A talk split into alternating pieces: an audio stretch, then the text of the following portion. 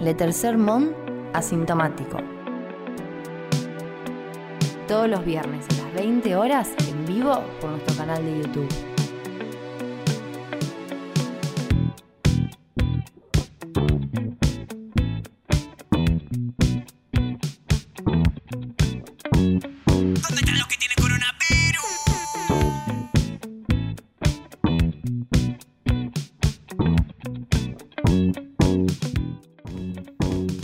Bienvenidos, bienvenidas, bienvenides a Letter Sermón asintomático. ¡Vamos! Nos agarran justo Hola. comiendo una. ¿Qué estás comiendo?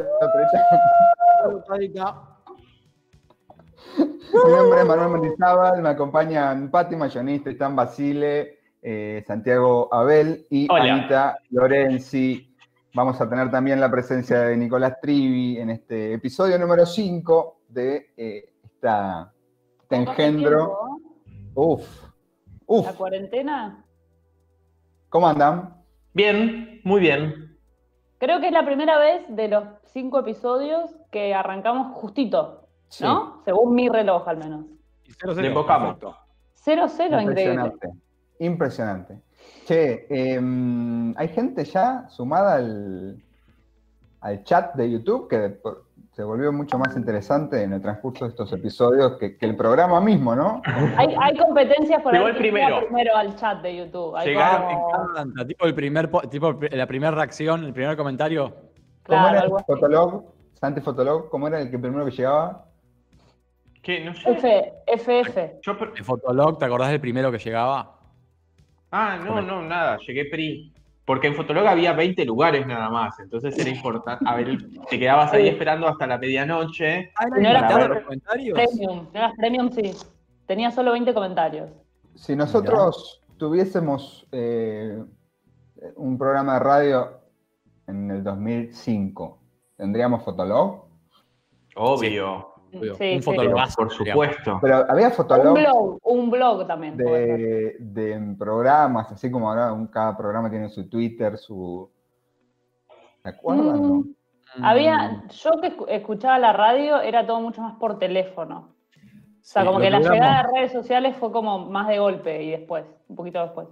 Me parece que un MySpace podríamos haber tenido. La Un veo en MySpace. ¿eh?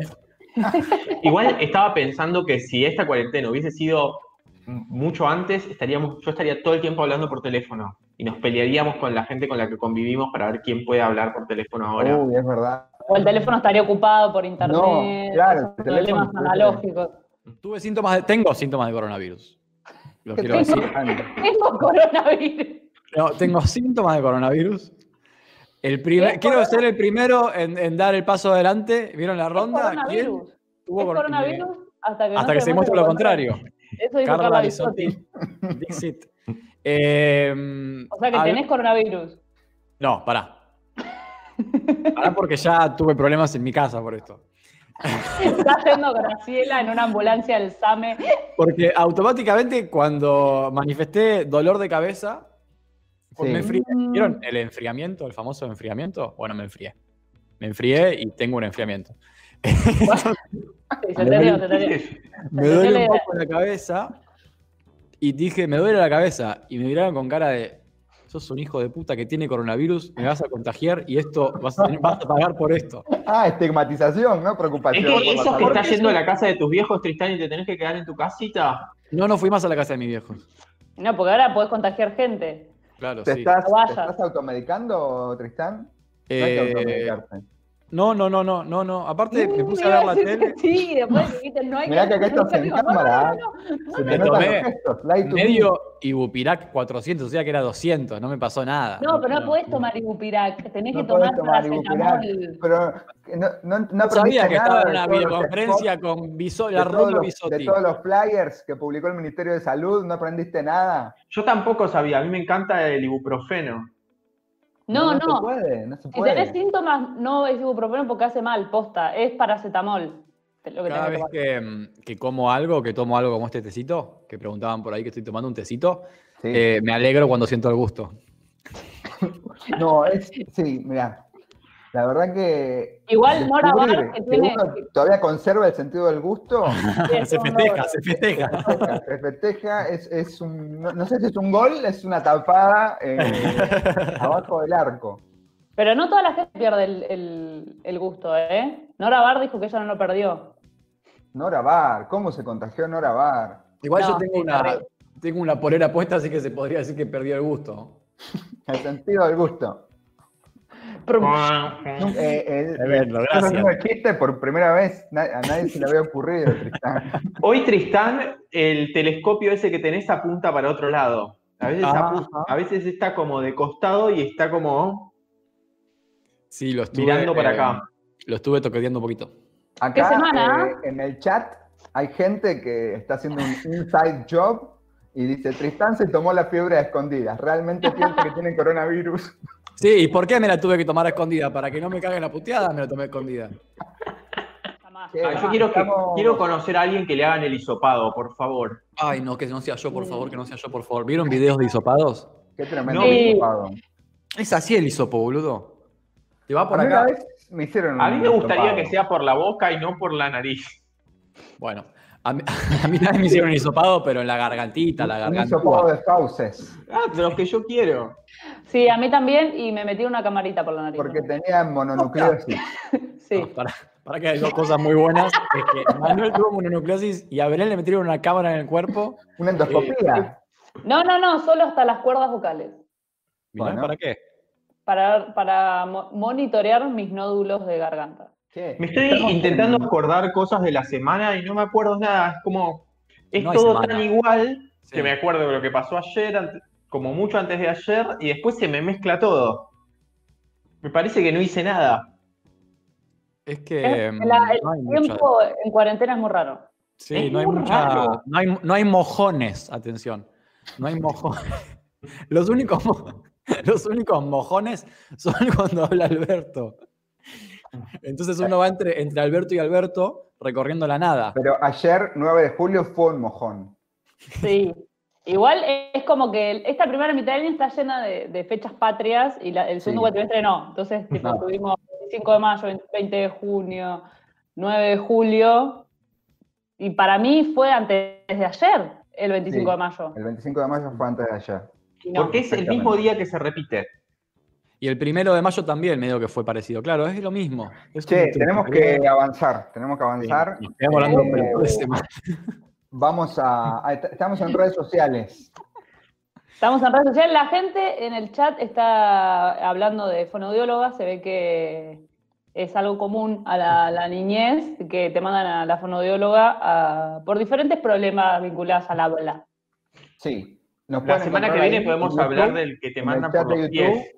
Estamos en Spotify también, ahí nos pueden escuchar semana a semana, que vamos a subir eh, este, esta conversación en formato de podcast o, o no sé, o de audio. Y también nos buscan en Facebook, en Twitter, en Instagram, ahí estamos, somos la Tercer Mon, nos pueden me gustear, nos pueden eh, compartir, nos pueden fabear. No se fabea más, ¿no? No, yo no. Eh, no, se pone me Ahora, gusta. ahora me gusta todo. Pero hay que poner en el video este de YouTube también, pongan me gusta. Sí, Ay, hay que poner me suscríbanse al canal, che, suscríbanse. Campanita y suscribirse. Sí. Ay, listo, somos Paulina Cocina. Somos, te lo resumo así nomás. Bueno, vamos a pasar la. Hoy tenemos un programa, pero cargadísimo. Es muy probable que salga todo mal, pero igual lo, lo vamos a hacer. Eh, vamos a pasar a la primer sección del día de la fecha. Sí, eh, esto es recomendaciones para matar neuronas. Y le voy a dar la palabra al señor Tristán Basil. Hola, gracias. Eh, ¿Qué onda con la música y la cuarentena? ¿Escuchan música en la cuarentena? Sí. Sí. Eh, sí, menos. la Menos, más, igual, distinta Mm. música. Menos, menos. Menos ¿Más? yo eh, escucho más la radio, como que pongo la radio a la mañana y hasta las 6 está prendida. Estás con radio con vos, ¿no, Pati?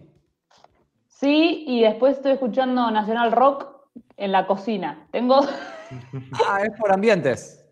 tengo una radio en la cocina. Es como la una radio pista de en la electrónica, la pista de cumbia. Te juro. Y ahora agregué un reloj despertador de radio y puse la M750. Ah, pero quilombo, pero ¿por qué no, no unificás? Así pueden quedar No, todas no. prendidas y vos tenés como un surround de, de la misma radio mientras vas cambiando de ambiente. Porque son momentos distintos. Está bien. Bueno. Santi, ¿vos escuchás más música que lo común? Yo escucho distinto. Estoy escuchando en vez de música para que me acompañe, música para que me divierta. Voy más por lo bizarro, me pega esa como ¿Qué estás escuchando últimamente? Música para Ya. soñar. música muy 90-80, lo peor que me hace revivir momentos muy grasas de mi vida y me río. Como que, por ejemplo, Mambrú. Nah, bueno. Esa fue en otro momento. Ahora las, las busco porque no me acuerdo de los temas. Son esas canciones que las tenés que andar ahí buscando. Vilma Palma. Misma palma. Ah, me olvidé. Estaba escuchando una ayer y me olvidé cuál era. No les La digo nueva un problema de memoria muy grande. Nueva Luna, tipo cumbia, cumbia santafesina, la primera Ah, me cumbia. gusta esto que quieren adivinar. No, más de Estados Unidos. Ricky Martin, 80. Luis Miguel. Cindy Lauper. Madonna. Em, no, no, no. Una. Bueno. Pasa, pará, No, no estoy bien. Ay. Después me voy a acordar del, trayecto del programa a seguir vamos a seguir y se te va a ir ocurriendo. De alguna manera se, silenció directamente.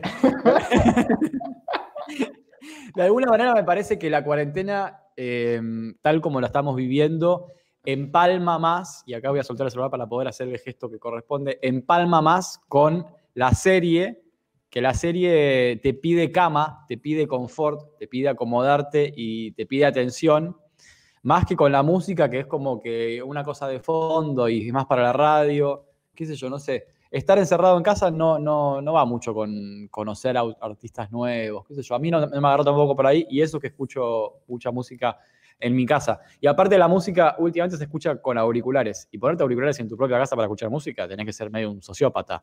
Entonces, no sé. ¿Vos Yo- escuchás música con auriculares en tu casa? Somos los Sí. cuatro con auricular. Bueno, pero estamos haciendo un programa de radio. Sociópatas. Esto no es un programa de radio. Mm. ¿Cómo es? Bueno. Eh, yo escucho, tengo unos Bluetooth y me los pongo para lavar los platos, por ejemplo. Ah, ¿Mira? no, no, no. ¿No Rarísimo. les ¿se pasa que cuando no podés comer y escuchar música con auriculares, como que se escucha más la comida? No, no, comer ¿Cómo? con auriculares, no, excepto que Y con los platos tren. tampoco. No, sí, pues se te moja el celular, no, me parece A mí me pasa, ya capaz que son problemas psiquiátricos, pero como que me desconcentra la motricidad del auricular. O No, la eso música, sí, eso sí, eso sí. la Sí. música que venga Sí. así. Pero para No, lavar los platos no, no hay que estar muy concentrado, es como una cosa medio mecánica también. Siento que se me van a romper las cosas. Mm, Me voy a no, cortar no, un sí. dedo. Se lava, se lava con las orejas también, se lava escuchando. Sí, obvio, se te pueden caer, si no, no sé, si están vinculadas, la motricidad y la escucha están No, vinculadas. eso sí, eso sí, eso te das cuenta cuando vas en bici con auriculares y, y Claro. perdés un Yo por eso no ahí. puedo correr con auriculares. Siento que me caigo en cualquier momento de jeta. No corro con auriculares. Solamente camino con auriculares. O ando en bici. Eh, quiero, quiero contar algo que vinculado a la música, que a quien le re- rendí mucha fidelidad esta cuarentena eh, fue a Fito Páez, que hizo varios vivos y los vi Bueno, todos. Muy bien. Vi. Tuvo Pasaron de moda los vivos, ¿no? De, de músicos. más o menos, creo que hay, pero están cobrando algunos artistas. Están cobrando, Eh, sí, sí. Que están haciendo como recitales.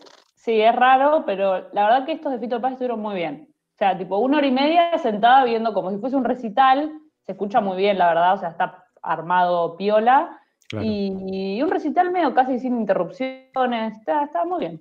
Sin público, lo cual hace también que esté mejor. Sin público y sin interacción con el público. No es que Eh, va leyendo mensajes o cosas claro. como. Estuvo Drexler hizo un vivo y se sumó el señor presidente, el, el honorable presidente de la nación, Alberto Fernández. Se sumó el Eh, vivo. Basta, Alberto. o ¿Y sea, tocó un temita? no, pidió No, un tema. pidió, Nah. pidió, pidió. Igual abordemos momentáneamente y en muy corto tiempo el tema Alberto y las redes sociales tiene que ser intervenido ya.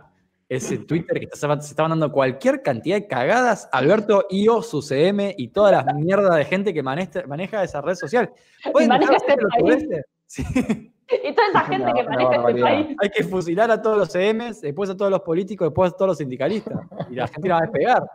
No, pero ¿Qué hacen con el Twitter? No, cualquier Porque cosa. Se le escapan me gustas, pero ni a mí se me escapa un me gusta a esta altura del Es partido. Alberto, para mí es Alberto. Igual no se le escapan, eso es lo peor, no se le escapan. Es un, es un me gusta y retweet deliberado. Pero es un enfermo mental. Yo me imagino medio dormido a la noche, tipo en la cama, con, con la cabezona de, de la esposa. Eh, ¿Cómo se llama? Con la cabeza, mi Fabiola. cabezona. Fabiola. Fabiola. Ahí acostado con mi cabezón. Dándole la mano a la cabezona. No, no. No, pero vieron que tiene una cabeza bastante grande, Fabiola. No, Cortá, no, cortá, no, niña, cortá. no me, no me parece que tenga una cabeza grande. Va. Estamos un poco dispersos hoy, puede ser. Sí, sí, sí. Puede ser. No, pará, la, la anécdota era la siguiente. Alberto, que se ve que tiene tiempo de sobra, se metió en el vivo de, de Drexler y le pidió un tema que encima no tocó como 10 veces. O sea, lo estuvo gomeando como Sí, 10 sí, veces para que toque un tema. O sea, él como que se olvida a veces que es el presidente de la nación, me parece. Sí. Bueno, no vamos a hablar de radio, no vamos a hablar del presidente, vamos a hablar, vamos a recomendar eh, en esta sección para matar neuronas a dos discos nuevos. Para que escuchen durante la cuarentena. Son discos para la cuaren porque son tranquilos. Perdón, para la Cuaren. La cuaren. Yo estoy con la cuaren. La 40. La- el Corona y la Cuaren. Eh, son discos para la Cuaren porque son discos tranquilos. eh, valen como fondo. Pero también se pueden escuchar enteritos ahí con Auris o con unos buenos parlantitos y valen mucho la pena. Voy a transmitir mi pantalla, Anita. Epa. Eh, Justin Bieber en el futuro. Este es Impresionante. el- Aníbal Pachano, con peluca. Para la gente que no sabe quién es, y, y con razón no sabe quién es, porque básicamente se disfrazó de una cosa muy ridícula, estamos hablando del gran Bob Dylan, también conocido como Robert Zimmerman eh, en su DNI.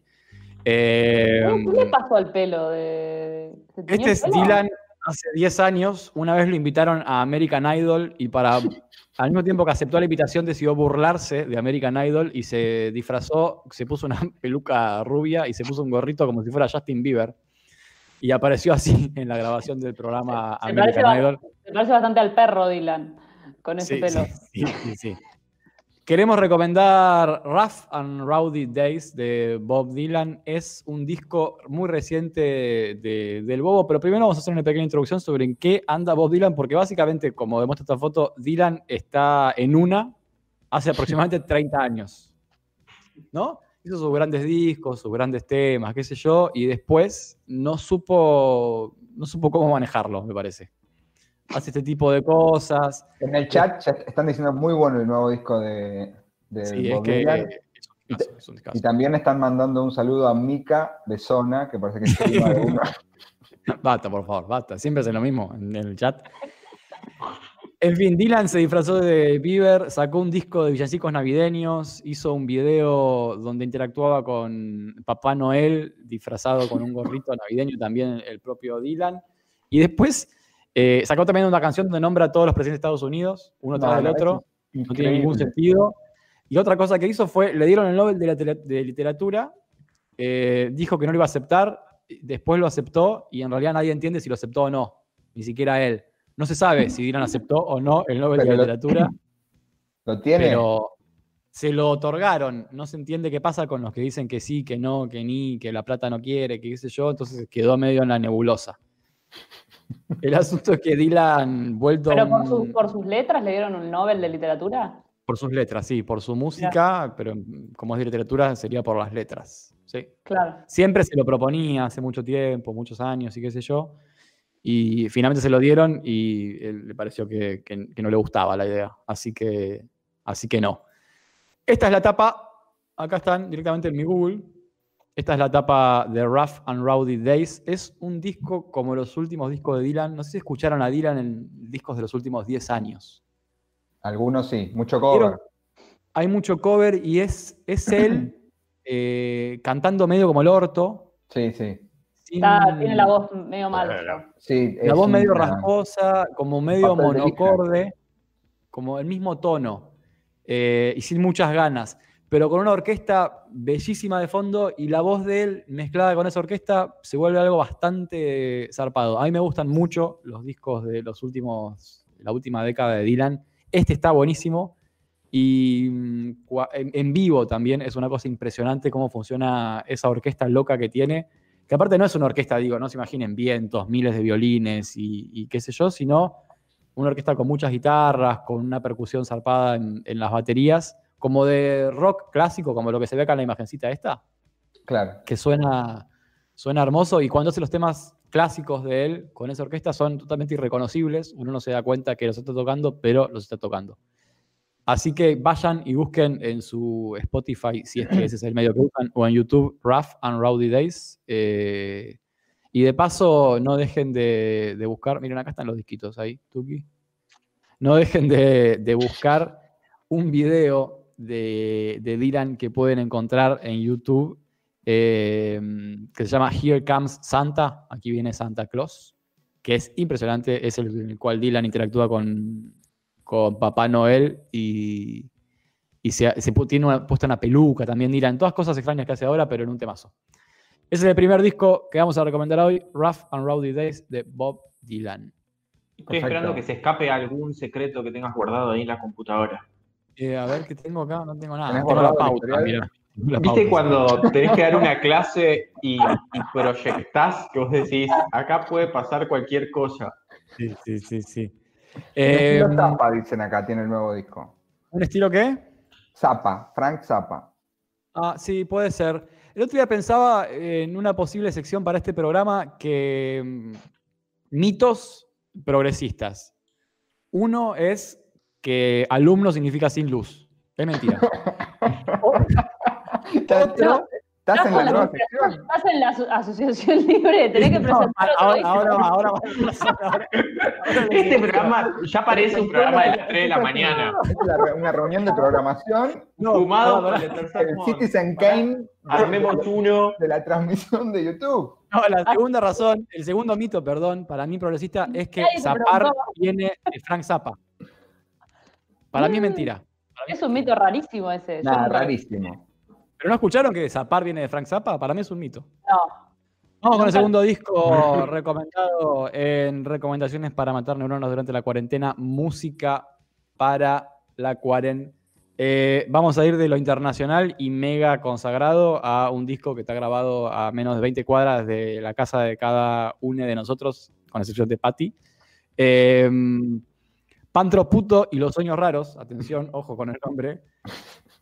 Pantro Siempre Puto, Puto. Eh, siempre pensé que Pantro era el que tiene cara de, de que un día va a entrar a un cine y va a matar a todos, ¿no? De No, este. no. Ese es el niño el niño elefante. Ah, el niño elefante. señor Tenía Pantro que- Puto. Debe estar en Romero. Sí, sí, sí, está, está bajo atención psicológica severa. Eh, Pantro Puto es el guitarrista, uno de los dos guitarristas, como bien decía Patti, de Él mató un policía motorizado. Pero antes de ir a hablar un poquito de este disco con esa etapa tan particular que estamos viendo, repasemos los nombres de los miembros de Él mató un policía motorizado, Por favor. que son todos unos muchachos tranquilos de barrio, tomar mate, pero eh, Doctora Muerte, por ejemplo, es el baterista. El baterista, El perfecto. niño elefante es el psiquiátrico que toca la guitarra, que no es este. Este es Pantro Puto. Está también en los teclados Chatrán Chatrán. Y claramente no se sumó a, a la joda de ponerse nombres Santiago Motorizado, que es malísimo, la verdad. El tipo cortó el mambo al toque. Pero ese es en homenaje a los Ramones. Johnny Ramone, Joey Ramone. Ah, Aparte su mira, apellido no es motorizado. Ah, es Barrio Nuevo. No. No, pero tampoco el nombre de Chatrán Chatrán es Chatrán y su apellido Chatrán. Entonces, como Bueno, sigamos, sigamos. Eh, se parece, Pantro Puto se parece a Damián Cifrón. A ver, ahí lo tenés. A ver, buscar. Para mí parece. ¿Te parece a Guido, nuestro ex eh, operador, que nos está escuchando en este mismo momento? Está chat, está No, para mí se parece. Tiene cara de australiano protagonista de alguna serie cómica. ¿Cuál es el violador? Preguntan en el, en el chat de YouTube. Eh, el, El- que fue acusado es el baterista. Muerte. Es un nombre. Eh, Un nombre que-. Un nombre que lo incrimina directamente. No entendí nada. Entonces estamos en un spin-off del. Mató. ¿Cómo? Estamos en un spin-off del Mató. El Mató tiene este spin-off que se llama Pantroput y los sueños raros, tanto el disco, los sueños raros, tanto el disco como la banda, que si ustedes eh, van a escucharlo buscando algo parecido a El Mató, se van a encontrar con que no. ¿Y ese quién es? Este es el mismo. Acá está en una videollamada. Eh, Está pidiendo laburo en un ministerio. Acá está eh, con un filtro de Instagram. Eh, el señor Pantro Puto tiene una voz muy gruesa y hace unas canciones muy simpáticas con una guitarra criolla que son muy de tomar mate en el Parque Saavedra. Eh, y aparte, este señor llamado Manuel Sánchez Viamonte, en realidad, eh, es como un pan de Dios. Es el estereotipo del indie platense de los 2000 y algo, 2010, 2009, 2008. Pan Tiene esta Alguien lo acuse de haberlo violado, ¿no? Esperemos que no.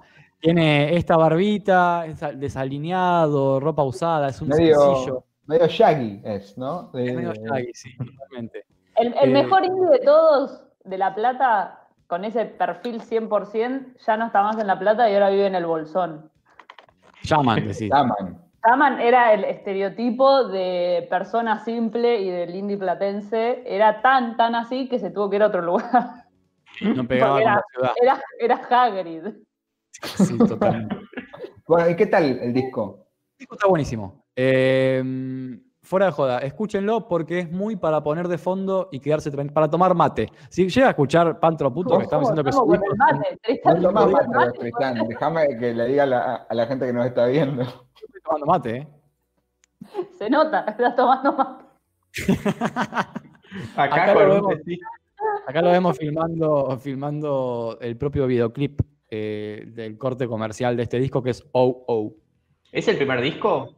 Es el primer disco, eh, primera producción que hace solista y fuera de joda. Tiene una voz muy linda y muy grave, eh, muy recomendable. Vayan a buscar a Pantro Puto y los sueños raros a su Spotify lo antes posible, pero no antes que termine este programa de radio. Rough and Rowdy Ways y Pantro Puto y los sueños raros, estas fueron recomendaciones para matar neuronas. Vamos directamente a la siguiente sección que cuenta con un invitado muy especial.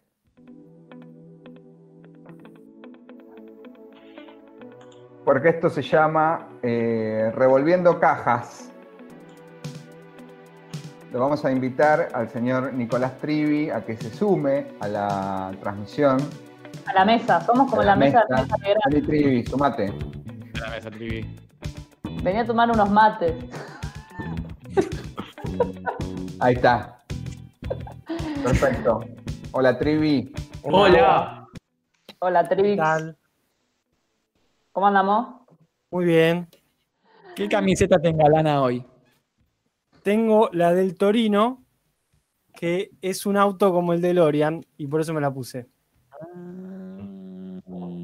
Porque hoy vamos a hablar de. Muy bien, eh, muy bien, muy bien. Me costó, me costó, pero lo entendí. Ahí. Eh, vas a hablar de volver al futuro, Trivi. Hay mucha gente que lo está esperando. Bueno, sí. eh, el otro día se cumplieron 35 años del estreno de la primera parte de la saga. Y, y bueno, me parece que es un peliculón que siempre de- deja cosas para, para charlar, para ver. Tela para Eh, hay mucho, todavía hay mucho clickbait, mucho clickbait sobre Volver al Futuro, o sea, muchos portales con noticias boludas sobre Volver al Futuro. Eh, así que eso te marca que todavía está ahí dando vueltas, como Sí. parte de la cultura popular. Es Hubo como mucha, obviamente- Medio Star Wars, ¿no? Tiene como una. Es como medio de la misma época, un poco posterior, pero tiene esa- ese fanatismo sin llegar a- Digamos, lo que hace Star Wars es como un universo mucho más amplio, con un montón de personajes, un montón de planetas, qué sé yo, naves. Y Pero- vamos a, primero, no íbamos a hablar de Star Wars. Manu, basta. Nada que ver. Llevó agua para su molino. Star Wars No, no, a mí me es gusta como más. muy para fanáticos. Me parece que Volver al Futuro es más mainstream. Le gusta más a todo el mundo. Sí, seguro. Es de Eso seguro. El Eso de la sí. tarde. Sí. Eh, Volver al Futuro para mí es una de las mejores sagas de, de Hollywood y, y es una de las que mejor envejece. O sea, vos la volvés a ver y zafa bastante comparado con otras. Sí. Y además, Por ejemplo, Trivi, nos mandaste esa foto espectacular en la que estás en los estudios Universal. bueno, ahí está. Era para contar eso. También, ¿Cómo era el juego Volver al Futuro en Estudios Universal? ¿Cómo? ¿Cómo era el juego? Vos sabés que mucho no me acuerdo, pero era típico ride de esos eh, parques de diversiones. Te subís a un coso y te aparecen, te ap- empieza con una pantalla, una parte de la película, el personaje que te introduce y después van apareciendo cosas. La verdad que no me acuerdo mucho. No, no. No destacaba. No, pero está el DeLorean ahí, o sea, esa es la. No, el DeLorean es, es Ah, Gran impresionante. foto. Pero lo, lo- Ah, lo bueno la que pueden tiene el en nuestras redes. redes. Es que hasta para los propios personajes de Volver al Futuro es algo impresionante que hagan una máquina del tiempo con un DeLorean.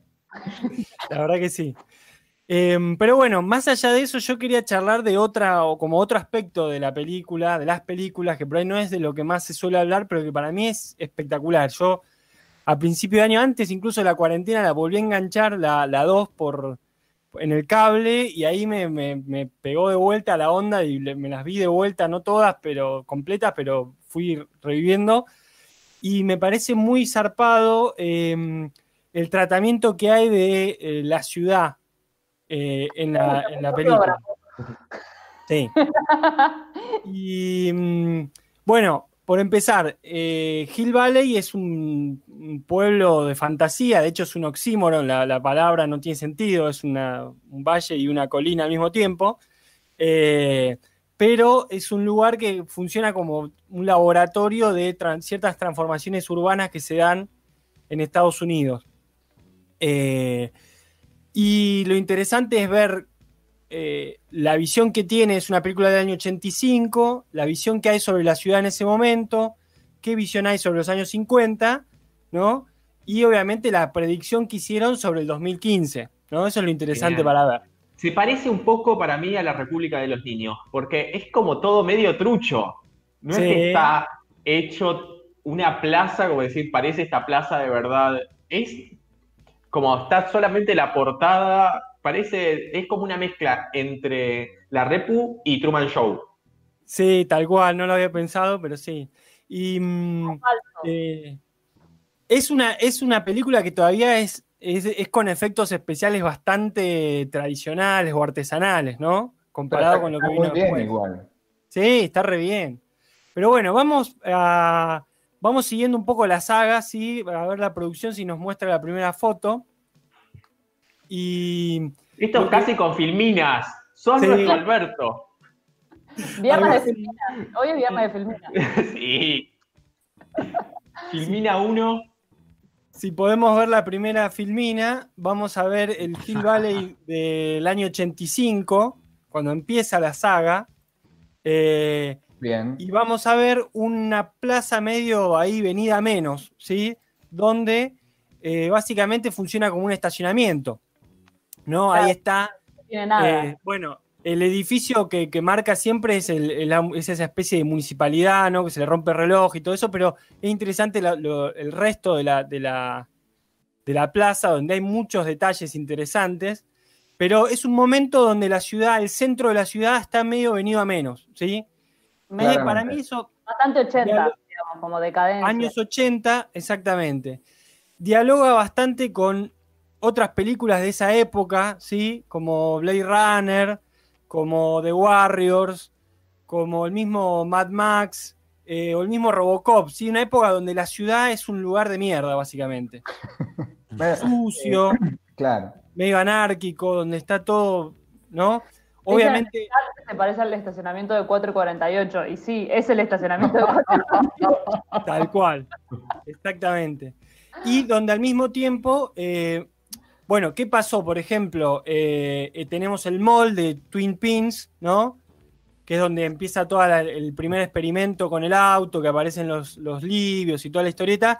Eso que era un campo en su momento que se urbanizó, ¿no? Y ahora se convirtió en un mall, que es como el centro de la actividad comercial de la ciudad. ¿Sí? Bien.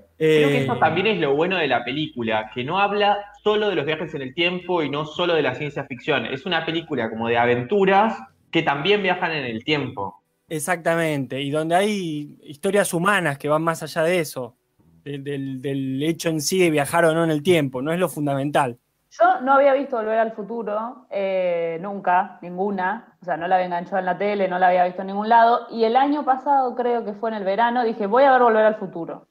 Muy bien. Y es una gran película. No, no es vi una la gran película. Pero vale la pena verla como fuera de contexto, digamos, porque es como esas películas que tienen como fanáticos que te dicen, sí, tenés que ver Volver al Futuro. Y vos decís, bueno, pero es una película de hace 30 años, capaz que no me gusta, o por ahí que no engancho con su espíritu de una película Claro. de 35 años.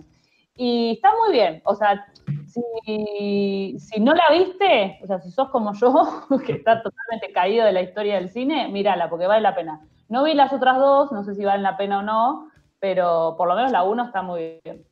Bueno, lo que tiene la saga es que es bastante pareja dentro de todo. O sea, las otras, la, la uno es la mejor obviamente, pero las otras creo que se la bancan bastante en cómo Sí, comparto, la- comparto.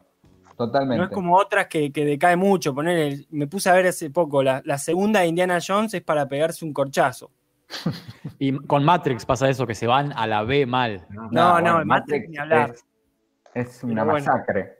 Sí, no, me deprimo. Pero bueno, eh, sigamos en nuestro viaje eh, en el espacio-tiempo y eh, vamos a ver, de repente el señor Marty, ah, en to- a todo esto, en el 85 Marty vive en un barrio en las afueras de la ciudad, ¿sí? Sí. Eh, y cuando viaja y llega al año 55, medio por error, se encuentra con otra, digamos, la, la ciudad en otro momento, ¿no?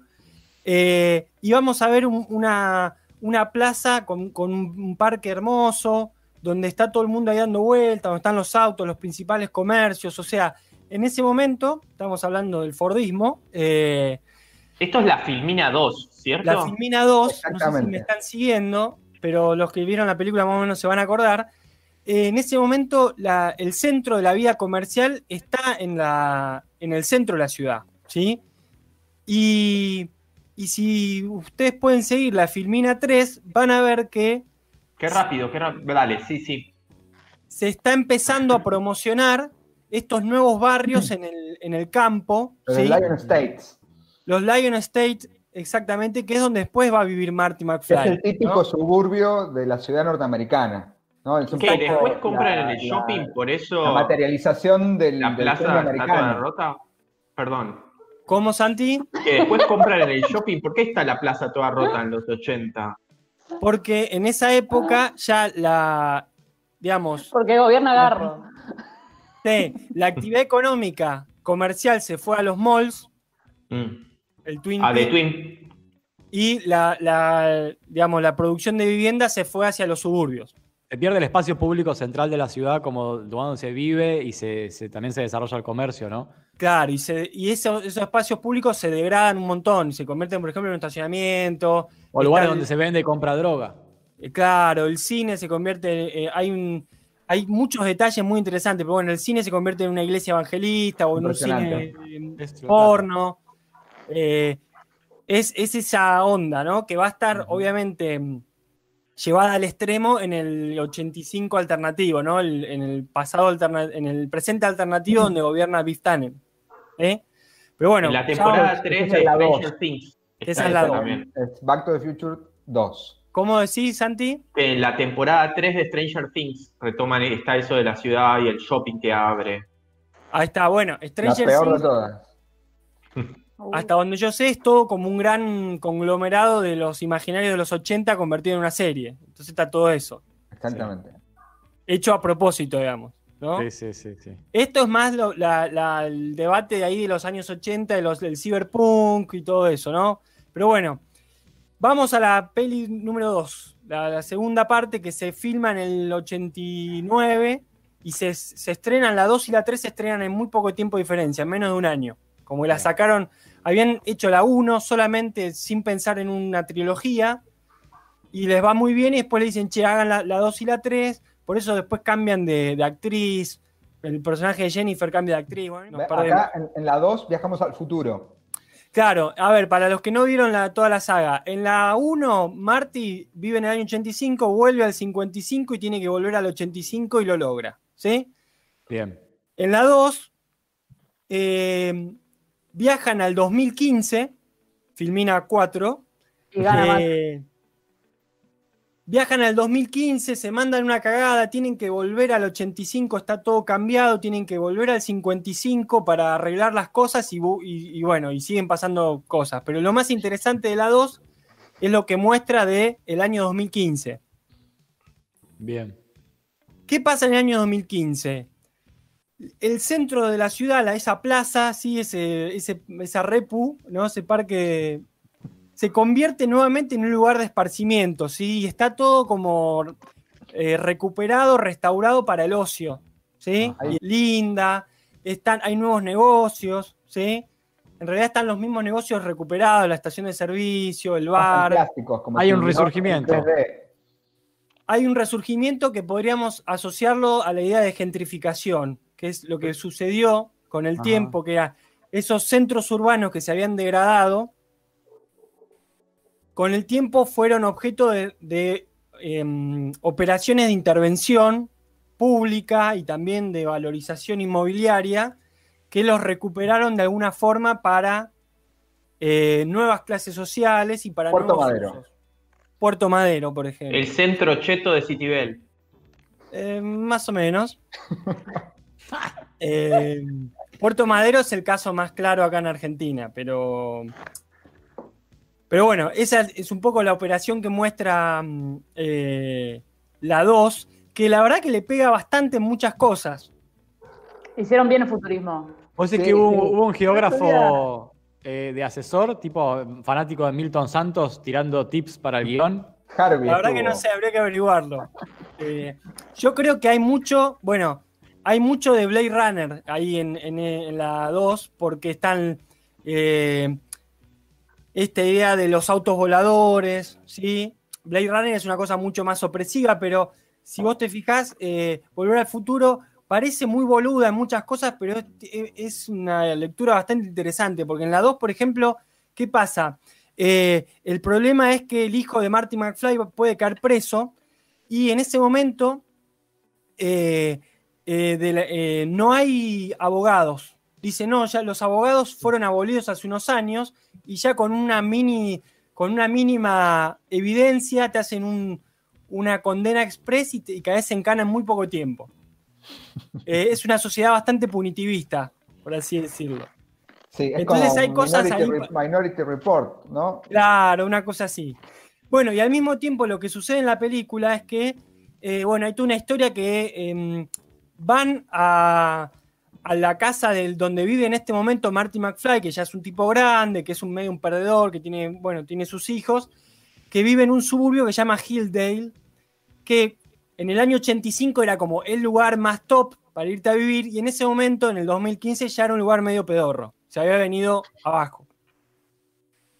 Eh, y lo interesante para ver también es, bueno, estamos, están los autos voladores, ¿no? Y hay un problema en la plaza principal, te muestra como problema el hecho de que dónde pueden estacionar o no esos autos voladores. Hay un problema de circulación. De Sí, sí. Y además hay, está la ciudad a distintos niveles de, de altura. Claro, exactamente. Voy a ver la dos, voy a ver la Eh, dos. Me, me motivaron. No es, digamos, no son autos voladores, pero hoy las grandes autopistas medio que funcionan así. eh, Vos estás volando por arriba de la ciudad.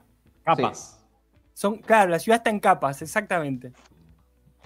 Eh, bueno, el, el año 85 alternativo, donde está todo hecho mierda, porque, porque Biff Tannen eh, se hizo de ese cuaderno de apuestas, se hizo un montón de guita. Eh, bueno, eh, refleja. Es igual a las- Trump. Es Sí. igual a Trump. Es igual a hablar. Trump. Es igual. Ayer la vi y dije, este chabón es Donald Trump. Sí. Eh, bueno, es toda la, la- lo, lo que había ahí de discusión en esa época de la posibilidad de la anarquía, el conflicto social, ¿no? Para mí es muy The Warriors esa, esa parte de la película. Y si querés, es, hoy, es lo que quiso mostrar eh, Joker la- el año pasado, la película de Guasón. Muy De bien, bromas. muy bien. Excelente. Que para mí lo más interesante de esa película es esa, esa mm, tonalidad oscura y mugrienta de, de la ciudad, más que el conflicto psicológico del chabón. Para mí, ¿eh? pero ¿Está bueno. obvio, buena? sí. ¿La recomiendan? Joker. Ya que esto se volvió una recomendación para la cuarentena. Sí, ¿la Está vieron? bien, eh, pero no sé. No, no, dudaron. Yo creo que no No, viste Yo la recomiendo, la para mí no hay como estaba bueno verla. Cambió, el- no sé. Es un Yo no vi Batman, o sea, puedo verla sin. eh, sin No, no, sí, está nada buena, de- está como buena. película aislada. Porque además está muy bien Joaquin Phoenix. Bien. Sí. Yo creo que está buena, pero me parece que el día que la vuelva a ver me va a parecer una cagada total. Pero bueno, no importa. Bueno, eh, otro síntoma a la de COVID. 3, Trivi. Vamos Sí, a la con 3. el codo, ¿Qué pasa a la Tose. 3? Me encanta la un medio 3. de Me comunicación. encanta la 3. Vamos a la 3. Hay un despelote ahí con el DeLorean y eh, nuestro amigo el Doc termina en el año 1885, o sea, 100 años antes de cuando empezó la trama de la película, ¿sí? Uh. Y ahí tenemos un western bastante Se tradicional. Se cebaron ahí, se cebaron. Me encanta Se varon. Es blanco el doc, porque si no le toca ser esclavo. Sí, no, blanco, blanco. Obvio que es blanco. Igual hay una Más cuestión. white que volver al futuro. Si no, nunca vayas al pasado. Si sos, si sos negro, nunca vas al pasado. Le estoy robando un chiste a Luis. C.K. igual. Hay un, hay un, eh, un negro que se vuelve alcalde de la ciudad. Entre la 2, entre la 1 y la 2. O no, en Claro. realidad la 1. En el año 55 era el barrendero y en, en los años Mm, 80 se es convierte en, en Ah. alcalde. Ya no sé en qué número de Filmina estamos, me re perdí, disculpen. La sexta. La quinta era el año alternativo donde el barrio de donde vivía Marty McFly se convirtió en un gueto, sí, es cuando él se quiere meter a su casa y hay una familia negra viviendo, lo sacan a los tiros. Eso Conflicto sucede- social. Sí. Bueno, y en el año 80 y- 1885 es un... Filmina 6. Filmina 6, nada, está mostrando el proceso de poblamiento de la costa oeste, o sea, cómo eh, se va fundando el pueblo, ¿sí? Van rajando a los indios. ¿no? Pero Es cambia el género de la película, pasa de aventuras a, a un, a un western contra No, indios. siguen siendo aventuras, pero sobre Un caballo. western en vez es sobre ruedas. también. Claro, bueno, Sí, pero con otros sí. ritmos, otras modalidades, otros enemigos. Bueno, hay, hay una parodia también al western. Es una Ah. parodia, pero bueno, está el, el bar, eh, la- digamos, la- esa cosa típica de la cantina de western, está esa calle principal que entra el tipo caminando, bueno, está Los todo vuelos. eso, pero hay muchas cosas que juegan con, con las películas anteriores, ¿sí? La- la- el tema de que están in- en la inauguración del reloj, que después va a estar en la, en la municipalidad, que es el reloj que se rompe en el rayo, bueno, en fin, toda esa, esa cuestión. Pero bueno, esa, lo interesante de la 13 es como muestra el, el poblamiento de, de- de esa época, de cómo se fueron fundando los pueblos, ¿sí? Con el origen, digamos. Vuelve un poco al principio, porque el centro de la ciudad es nuevamente lo que, digamos, lo que se funda, digamos, la, la piedra fundacional, el centro del, del reloj, ¿no? Claro, pero estamos hablando de una época muy anterior, pero sí, digamos que va siendo y viniendo siempre en relación al peso que tiene ese lugar. Sí, está todo medio en joda, ¿no? Porque después son los mismos personajes que actúan en una época y en la otra, como si los padres y los hijos fuesen es- clones prácticamente. Ah.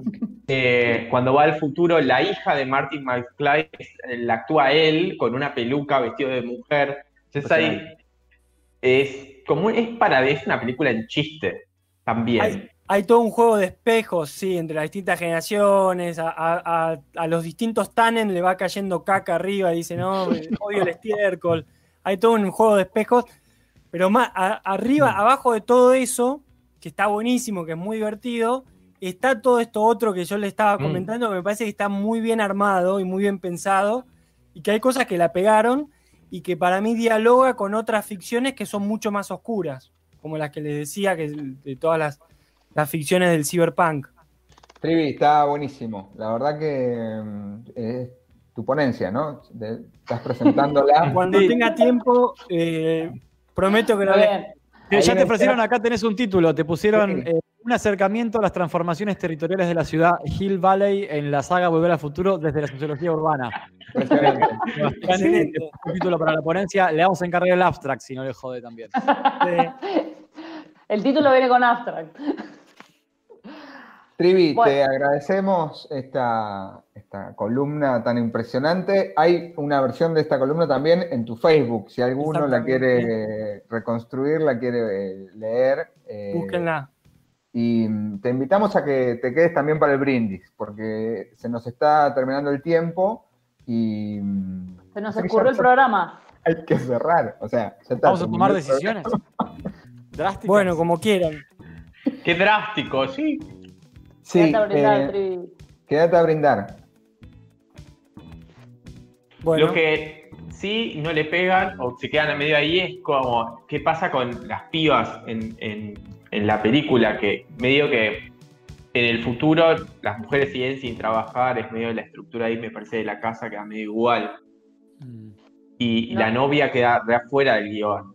Cambian la actriz, Sí. pero no importa, porque es un personaje que.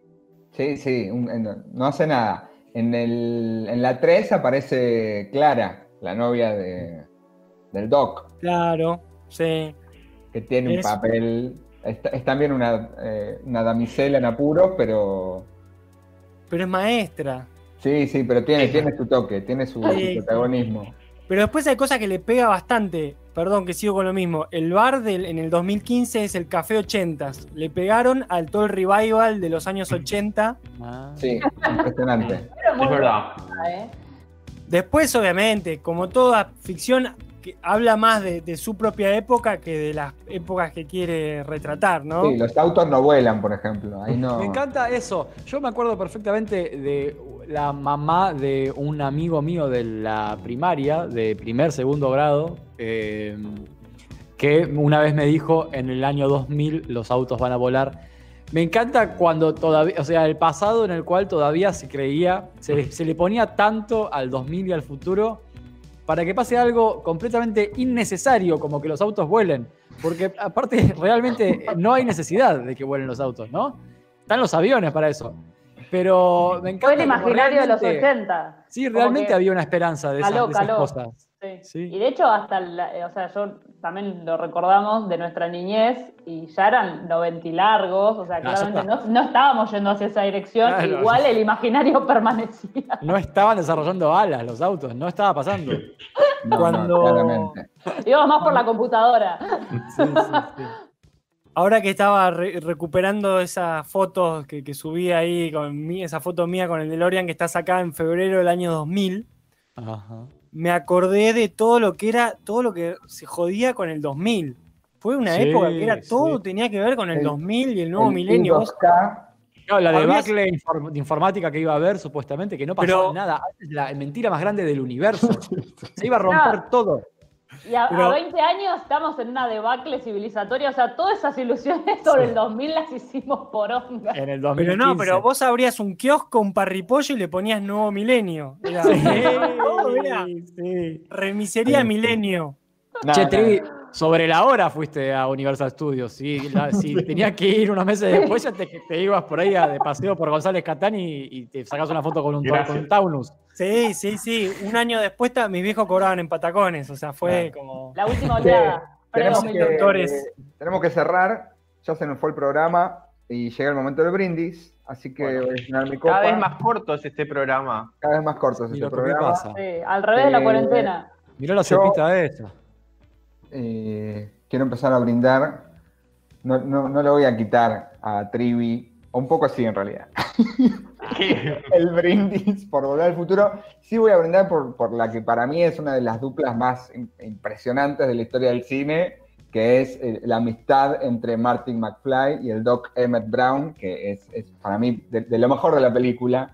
Eh, ¿Será el primer doctor que no es Pensé que médico iba a que decir es eh, protagonista? tonto, y re- tonto y retonto. La mejor dupla del cine. Bueno, esa es la segunda mejor dupla del cine. Así A que favor, a eh, favor. mi brindis es, es por ellos. Gracias por no brindar por Star Wars. Mejor que Artudichu y... Sí, sí, por la mierda. Trivi, ¿vos por quién querés brindar? Y bueno, perdón que siga el coordinador del brindis. No, Sí, vamos a armar un silencio. quiero brindar por todos los programadores de Canal 13 y de todos los programas de cable que dijeron, che, ¿qué ponemos? Sí, mandá volver al futuro. Bien. Chin, chin. Santiago, Eh, ¿Puedo seguir con la temática Volver al Futuro? por Está supuesto. muy bien. Voy a brindar por Einstein, que es el perro del Doc que se merecía un papel más importante en esa película y aparece esporádicamente, pero es un gran personaje por Einstein. Muy bien. Tristán. yo no, yo no sé por qué brindar, che, estoy medio perdida. Así Te que dejo- brindá te vos, dejo- brindá, dale, dale. unos segundos. Yo primero quiero decir que voy a ver Volver al Futuro porque solo la vi enganchada por cable algunas veces. No Tengo creer. esa, esa boludez de no mirar películas que mira todo el mundo, como Shumanji, que igual no la pienso ver, y, No, y la, de, la de que Tom Hanks hace de, de boludo, de tarado. Por ejemplo, Eh, La terminal. Tampoco la vi, la voy a ver. Forrest Gump, Forrest Gump. Eh, después quiero decir que al actor que hizo de Marty McFly le agarró Parkinson. Tiro data. Ay, podés brindar por el Parkinson. Vos hacés lo que quieras. llama, nu- Nueva sección. en este programa de lo que quiero. Y por último, quiero, quiero brindar por, por, Bob- por Bob Dylan, porque me, me alegra la vida. Perfecto. bueno, muy bien. está bien.